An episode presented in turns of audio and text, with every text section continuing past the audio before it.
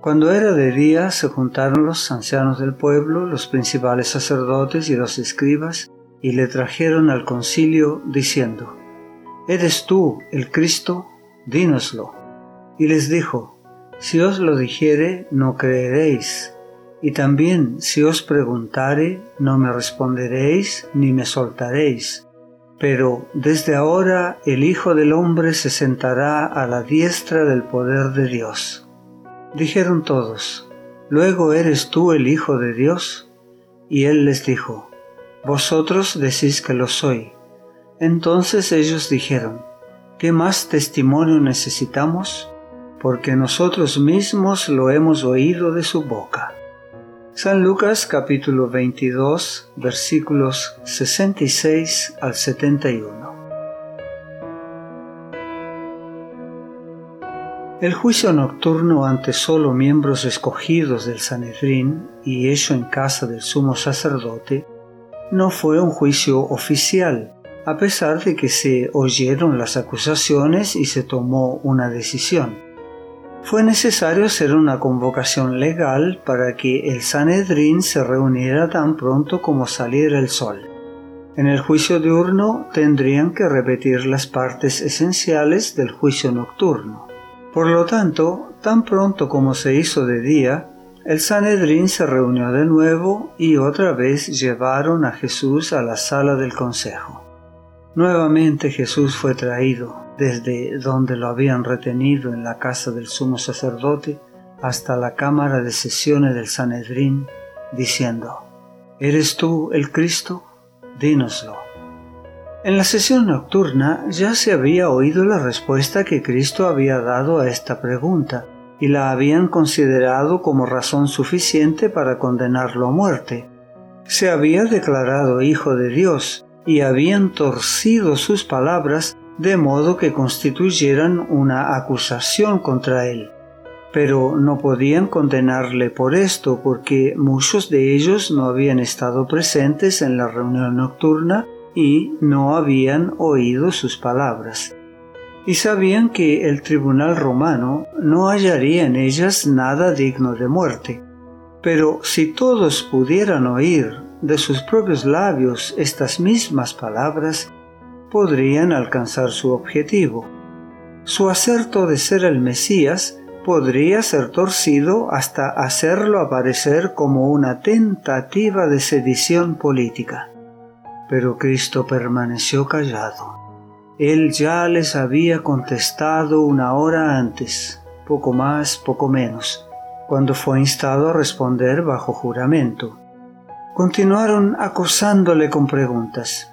Al fin, con acento de la más profunda tristeza, respondió, Si os lo dijere, no creeréis, y también, si os preguntare, no me responderéis ni me soltaréis.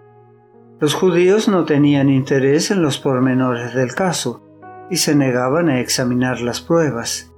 No importaba cuán convincente fuera la evidencia en favor de Jesús, ellos estaban decididos a no dejarlo en libertad. Pero a fin de que quedasen sin excusa, añadió la solemne advertencia. Pero desde ahora el Hijo del Hombre se sentará a la diestra del poder de Dios. Luego, ¿tú eres hijo de Dios? preguntaron a una voz, y él les dijo, Vosotros decís que lo soy. Clamaron entonces, ¿qué más testimonio necesitamos? Porque nosotros mismos lo hemos oído de su boca. Y así, por la tercera condena de las autoridades judías, Jesús había de morir. Todo lo que era necesario ahora, pensaban, era que los romanos ratificasen esta condena y le entregasen en sus manos. Entonces se produjo la tercera escena de ultrajes y burlas, peores aún que las infligidas por el populacho ignorante. En la misma presencia de los sacerdotes y gobernantes y con su sanción sucedió esto todo sentimiento de simpatía o humanidad se había apagado en su corazón. Si bien sus argumentos eran débiles y no lograban acallar la voz de Jesús, tenían otras armas, como las que en toda época se han usado para hacer callar a los herejes, el sufrimiento, la violencia y la muerte. Cuando los jueces pronunciaron la condena de Jesús, una furia satánica se apoderó del pueblo. El rugido de las voces era como el de las fieras. De no haber sido por los soldados romanos, Jesús no habría vivido para ser clavado en la cruz del Calvario. Habría sido despedazado delante de sus jueces si no hubiese intervenido la autoridad romana y, por las fuerzas de las armas, impedido la violencia de la turba. Los paganos se airaron al ver el trato brutal infligido a una persona contra quien nada había sido probado. Los oficiales romanos declararon que los judíos, al pronunciar sentencia contra Jesús, estaban infringiendo las leyes del poder romano y que hasta era contrario a la ley judía condenar a un hombre a muerte por su propio testimonio. Esta intervención introdujo cierta calma en los procedimientos, pero en los dirigentes judíos habían muerto la vergüenza y la compasión. Los sacerdotes y gobernantes se olvidaron de la dignidad de su oficio y ultrajaron al Hijo de Dios con epítetos obscenos. Le escarnecieron acerca de su parentesco y declararon que su acerto de proclamarse el Mesías le hacía merecedor de la muerte más ignominiosa. Los hombres más disolutos sometieron al Salvador a ultrajes infames. Se le echó un viejo manto sobre la cabeza y sus perseguidores le herían en el rostro diciendo, Profetízanos tú, Cristo, ¿quién es el que te ha herido?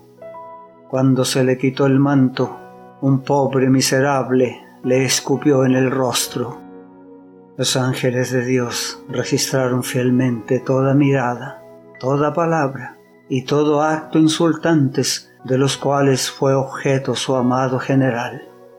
Un día los hombres viles que escarnecieron y escupieron el rostro sereno y pálido de Jesucristo, mirarán aquel rostro en su gloria más resplandeciente que el sol. Apocalipsis capítulo 1 versículo 7. He aquí que viene con las nubes, y todo ojo le verá, y los que le traspasaron, y todos los linajes de la tierra, harán lamentación por él. Sí, amén.